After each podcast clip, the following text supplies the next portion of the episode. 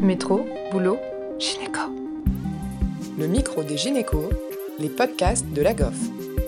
Bonjour à tous, merci de nous rejoindre pour un nouvel épisode du micro des gynécos avec le docteur Martin, gynécologue et sexologue au CHU de Lille et responsable du diplôme interuniversitaire de sexologie de Lille-Amiens. Donc on se rencontre aujourd'hui pour parler euh, violences sexuelles subies. Euh, comment vous abordez en consultation euh, les violences sexuelles qui peuvent être subies par les patientes? Alors, dans votre question, euh, c'est vrai que les violences subies, par exemple en consultation, comment on les aborde Moi, ça m'évoque déjà que on peut être générateur ou génératrice de violences aussi en consultation. mais j'entends bien que la question rapporte plutôt à des violences subies antérieurement. Euh, déjà, pour élargir cette notion de violence euh, sexuelle, euh, c'est important d'avoir un champ large, c'est-à-dire qu'il y a des violences sexuelles qui sont évidentes parce qu'il y a une agression sexuelle dans les parties génitales, enfin quelque chose qui semble assez évident, même s'il peut y avoir quand même parfois une amnésie post-traumatique, et c'est pas toujours finalement si évident que ça. Il faut pas oublier de prendre en charge et de hum, visualiser, d'intégrer les violences de manière assez globale, c'est-à-dire que les violences peuvent être verbales, elles peuvent être physiques, elles peuvent être économiques, elles peuvent être sexuelles. Et euh, notamment chez nos jeunes patientes, euh, il y a un outil très intéressant qui s'appelle le violentomètre qui permet de dépister, euh, de dépister ce, ce, type de violence ou d'emprise au sein du couple euh, que je vous incite vraiment à, à, découvrir si vous ne le connaissez pas et à l'afficher éventuellement dans les consultations ou à le donner aux patientes. C'est-à-dire que c'est pas normal que le partenaire euh, ait son mot à dire, savoir si on peut se maquiller ou non, savoir les vêtements qu'on peut porter. Le partenaire n'a pas à aller fouiller dans les SMS, dans les dans les messageries euh, dans les mails. Euh, donc il y a quelque chose d'assez large dans le terme de violence. Ensuite, moi, donc quand j'aborde cette notion-là en consultation, j'ai l'habitude de plutôt parler d'événements intrusifs euh, de manière assez large, c'est-à-dire sur le plan corporel ou psychologique. Et donc j'aborde aussi ça de manière large en disant peut-être que vous avez déjà rencontré des événements intrusifs sur le plan corporel ou psychologique au moment d'un examen médical, dans l'enfance ou peut-être moins jeune, et donc dans la vie intime ou peut-être en dehors. C'est-à-dire que du coup, on peut inclure à la fois l'agression sexuelle elle-même, euh, voilà, et euh, des choses un peu plus euh, médicales, un peu plus psychologiques, corporelles, pour ouvrir le champ et amener à la réflexion. C'est-à-dire que même si ce jour de la consultation, au moment de notre question, la patiente n'a rien à nous évoquer de cet ordre, elle va pouvoir réfléchir et notamment, par exemple, donner un outil comme le violentomètre, quand on dépisse un petit peu des choses qui ont l'air un petit peu euh, de, l'ordre de l'emprise au sein du couple, ça leur permet de réfléchir et donc d'amener à cette réflexion. Euh, juste pour ne pas oublier, dans le même euh, domaine, il y a ce qu'on appelle le michtomètre qui permet de dépister un peu des relations d'emprise monnayées, c'est-à-dire que euh, c'est pas tout à fait normal de faire une fellation à son ami euh, et puis euh, du coup d'être invité au restaurant juste après pour la fellation ou voilà des choses qui seraient un peu monnayées au niveau du corps. Et parfois c'est assez subtil. C'est-à-dire que voilà tu, tu, me fais ça je te fais un petit cadeau. Et notamment chez les jeunes il y a beaucoup de plus en plus de prostitution chez les jeunes. Et donc c'est important d'avoir cette notion là quand même aussi donc c'est un autre outil qui existe qui est qui est intéressant en tout cas, de manière euh, générale, on peut poser cette question-là dans notre interrogatoire et l'intégrer. Euh, je pense qu'il a une bonne place quand on parle un peu des traitements euh, pris par les patients, mais aussi au niveau d'addiction, de, consommation. Et on peut aussi donc intégrer assez facilement à cet endroit-là des antécédents, donc voilà, d'événements intrusifs, corporels, psychologiques, de manière assez globale. Je pense qu'on est certains euh, praticiens ne vont pas le systématiser dans leur interrogatoire et je pense que c'est pas non plus euh, une erreur de ne pas le systématiser, mais poser une attention au niveau du, non-verbal. C'est-à-dire que quand on va inviter la patiente à euh, l'examen clinique, il y a vraiment beaucoup de choses, beaucoup de signes qui peuvent être repérés au niveau de son corps qui vont nous indiquer qu'il y a peut-être eu des choses compliquées dans ce domaine. Et je pense que nous sommes habitués, de fait de notre pratique quotidienne, avec un certain nombre de consultations tous les jours, à banaliser un peu cet accès au niveau du corps.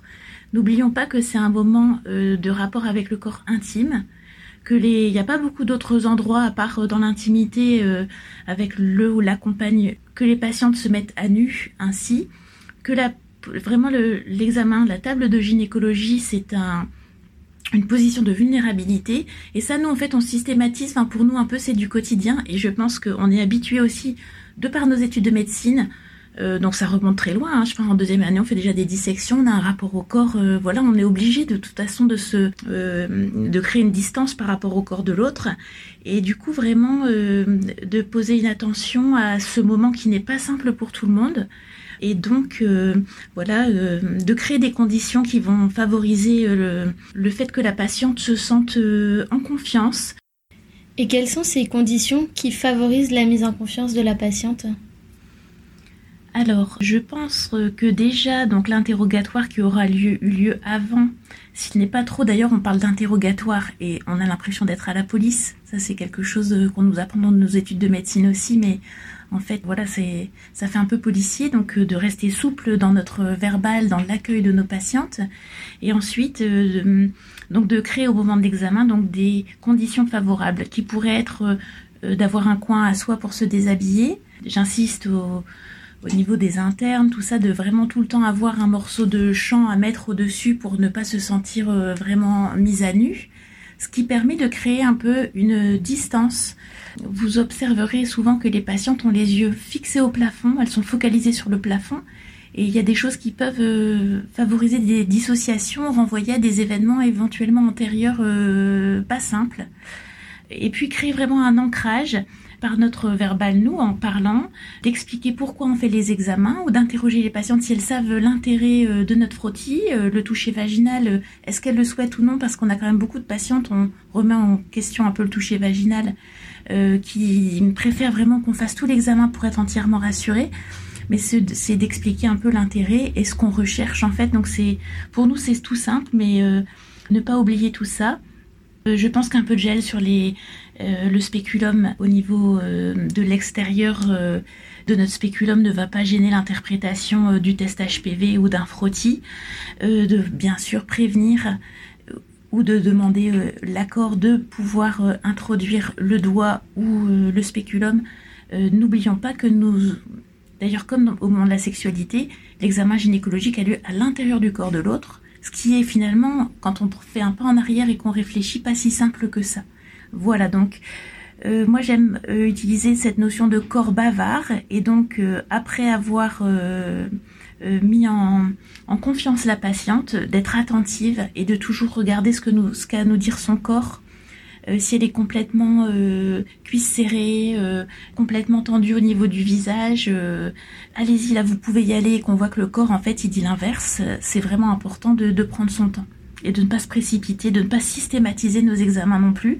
Il y a des moments où quand on voit que l'examen va être compliqué, on peut très bien ne, enfin voilà, ne pas faire d'examen et de ne pas euh, le rendre obligatoire et de se dire, euh, écoutez, là j'ai l'impression que ça va être compliqué, on, va se revoir et puis voir un petit peu ce qui pourrait euh, le rendre aussi difficile pour vous. Donc c'est important de, de ne pas systématiser nos examens nous avons tous entendu parler des violences gynécologiques euh, et donc c'est vraiment important de euh, voilà d'avoir cette notion-là. Je pense que c'est important aussi de penser à nos examens paracliniques, c'est-à-dire qu'on ne peut pas prescrire un examen paraclinique sans l'expliquer. Donc quand on prescrit une échographie pelvienne endovaginale, c'est tout simple si les dames en ont déjà eu un certain nombre et qu'elles sont vraiment à l'aise avec ça. Si les jeunes patientes euh, ne sont pas forcément prévenues ou n'ont pas imaginé qu'elles vont avoir une sonde dans le vagin, euh, c'est pas c'est pas évident et donc Pareil, une IRM pelvienne, en général, il y a un gel de balisage intravaginal et intrarectal. Vraiment, d'avoir cette notion-là aussi de quand on prescrit un examen, s'interroger sur est-ce que la patiente sait ce qui va se passer ou non et de l'expliquer. Euh, il y a des patientes qui ont été, euh, comme on l'a dit, donc euh, quand on parle comme ça de, de vraiment traumatisées par certains examens. Parfois, rien ne va faire évoquer dans notre approche vis-à-vis de la patiente et dans l'attitude de la patiente des antécédents de violence. Donc je pense que C'est pas une erreur de ne pas les aborder si on voit vraiment que la patiente a l'air à l'aise en consultation et que nos questions n'amènent pas de, réflexion par rapport à ça. Pensez quand même toujours, en tout cas, aborder ces notions de violence euh, sexuelle quand les patientes ont un corps douloureux, des douleurs chroniques, notamment des plaintes fonctionnelles urinaires, digestives, euh, bien sûr dans l'endométriose, euh, d'aborder ces notions-là. Voilà, c'est des signes fonctionnels qui vont s'exprimer au cœur de la patiente, de sa féminité, de sa sexualité, de son couple si elle est en couple. Et donc, c'est mm, pas toujours par hasard. Et donc, euh, c'est important de, poser ces questions. Et une fois que la patiente s'est livrée sur des violences qu'elle a pu subir, comment nous, on l'examine derrière? Je pense déjà qu'il est important d'avoir cette notion de ne pas ajouter un traumatisme au traumatisme. Et euh, nous sommes formés aussi en général à trouver la solution, à traiter, à vouloir être efficace. Et en fait, justement, euh, là, c'est le fait de d'écouter, mais euh, de savoir écouter, ce qui est pas simple, de ne pas déjà chercher en écoutant la patiente la solution, ce qu'on a à nous répondre. Non, c'est juste une écoute simple, de recevoir qu'elle puisse déposer des choses, on ne cherche pas une solution immédiate. Et euh, voilà, c'est, nous sommes pas formés à ça, mais c'est de que la patiente puisse déposer des choses. Et donc, euh, euh, peut-être d'exprimer, ben, là, ce que vous me dites, c'est important. ce que vous venez de poser ici, c'est important. Et nous manquons également de temps en consultation. Et ça peut être vraiment intéressant de dire, écoutez, il faut qu'on se revoie parce que il va falloir que vous déposiez un petit peu là ce que vous m'exprimez de votre histoire, euh, un peu comme un fardeau qu'on aurait à déposer, sans pour autant, même si on n'y est pas formé ou si vous y êtes pas formé spécifiquement, c'est que les, violences sont tellement fréquentes qu'on doit tous un peu apporter notre pierre à l'édifice et voilà ne pas euh, se sentir euh, incompétent parce que justement on va pas trouver la solution immédiate. Et donc, euh, on peut tout à fait différer un examen gynécologique, il est rarement une urgence. Et euh, voilà, de pouvoir accueillir ce qui s'est passé pour la patiente, peut-être euh, ensuite l'adresser, l'orienter vers un sexologue ou vers, en fonction de, de, votre évaluation et de voir si il y a peut-être des événements de syndrome post-traumatique assez présents, donc vers un psychologue. de voir si elle a des cauchemars, des flashbacks, des conduites d'évitement. Euh, donc de réorienter la patiente, mais justement de savoir différer euh, et de ne pas systématiser, comme j'ai déjà dit avant, nos prises en charge, de s'adapter, euh, de se mettre dans les pantoufles aussi de, de, la patiente. J'aime bien cette notion de, de, se mettre à sa place et se dire, bah non, l'examen, finalement, on, le fera dans six mois, c'est pas, c'est pas un problème. Et du coup, comment on prend en charge cette patiente après? Alors, euh, je pense que vraiment aborder le sujet, comme on l'a dit, écouter, accueillir, euh, revoir la patiente éventuellement pour qu'elle puisse euh, encore déposer des choses. Mais ensuite, si on est devant une prise en charge assez complexe, il faut réorienter. Et il va y avoir une gestion importante sur le plan psychologique des événements traumatiques et des répercussions psychologiques des événements intrusifs. Et il y aura une partie également corporelle de réappropriation de soi, euh, de repasser euh, aux commandes de ses muscles. Alors que vient nous dire ce spasme, que vient nous dire cette contracture? Et de décider de retrouver cette liberté euh, de pouvoir avoir une sexualité ou non, une pénétration ou non.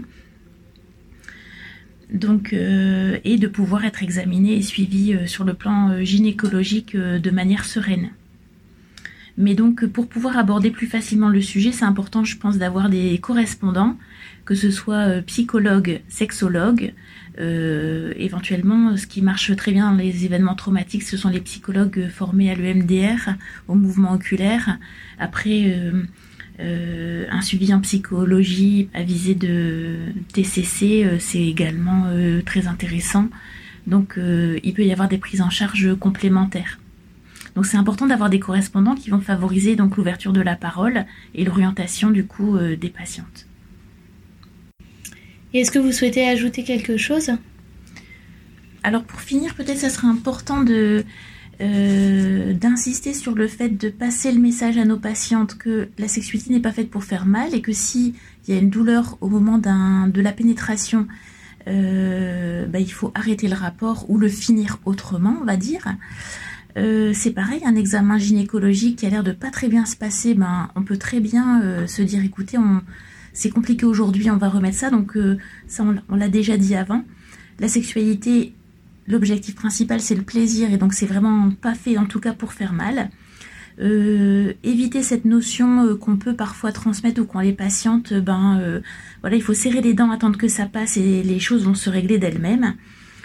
Et vraiment de cette notion que le plaisir est obtenu beaucoup plus facilement lors des préliminaires qu'au moment de la pénétration. Donc si c'est la pénétration qui pose problème, voilà, il y a vraiment un décentrage à opérer par rapport à la pénétration qui est placée au cœur et au centre de la sexualité euh, du fait de la société patriarcale. Bon là, je vais, j'ai pas le temps de développer ici ces notions-là, mais de se décentrer en tout cas de la pénétration et que on peut très bien avoir vécu des traumas euh, sans avoir de troubles sexuels secondaires, euh, sans avoir de vaginisme secondairement. On peut aussi avoir un vaginisme sans avoir vécu de trauma, donc il ne faut pas systématiser le lien qu'il y a entre les deux. Et euh, n'oublions pas que euh, la plupart du temps, euh, les jeunes patientes, quand elles ont comme ça des douleurs à la pénétration, une hypertonie périnéale, ont souvent une mauvaise connaissance de leur schéma corporel, de leur vulve, de leur vagin. Et donc il y a d'autres étiologies qui peuvent être en lien, bien sûr, avec le vaginisme, une éducation non permissive par rapport à la sexualité, les personnalités très anxiogènes ou phobiques, euh, les, patientes qui auraient des problèmes de lâcher prise ou euh, un tempérament immature avec un aspect fusionnel par exemple par rapport à, leur maman. Donc il y a plein de choses qui peuvent intervenir dans euh, cette hypertonie périnéale sans pour autant qu'il y ait eu de traumatisme. Voilà, et donc de vraiment recentrer en tout cas la sexualité sur le plaisir et de, savoir aussi euh, arrêter un rapport euh, qui serait douloureux. Merci au docteur Martin et à Léa Descourvières pour cet entretien. Nous vous rappelons qu'en cas de violence psychologique, de harcèlement sexuel, d'agression sexuelle, de coups ou de viol, vous pouvez appeler le 3919 Violence Info Femmes. Merci à tous de nous avoir écoutés aujourd'hui. Rendez-vous la semaine prochaine pour un nouvel épisode. Vous retrouverez toutes les ressources et références de ce podcast dans la description et surtout, n'hésitez pas à vous abonner à la chaîne, à lui accorder 5 étoiles, voire même à en parler autour de vous. Métro, boulot, gynéco.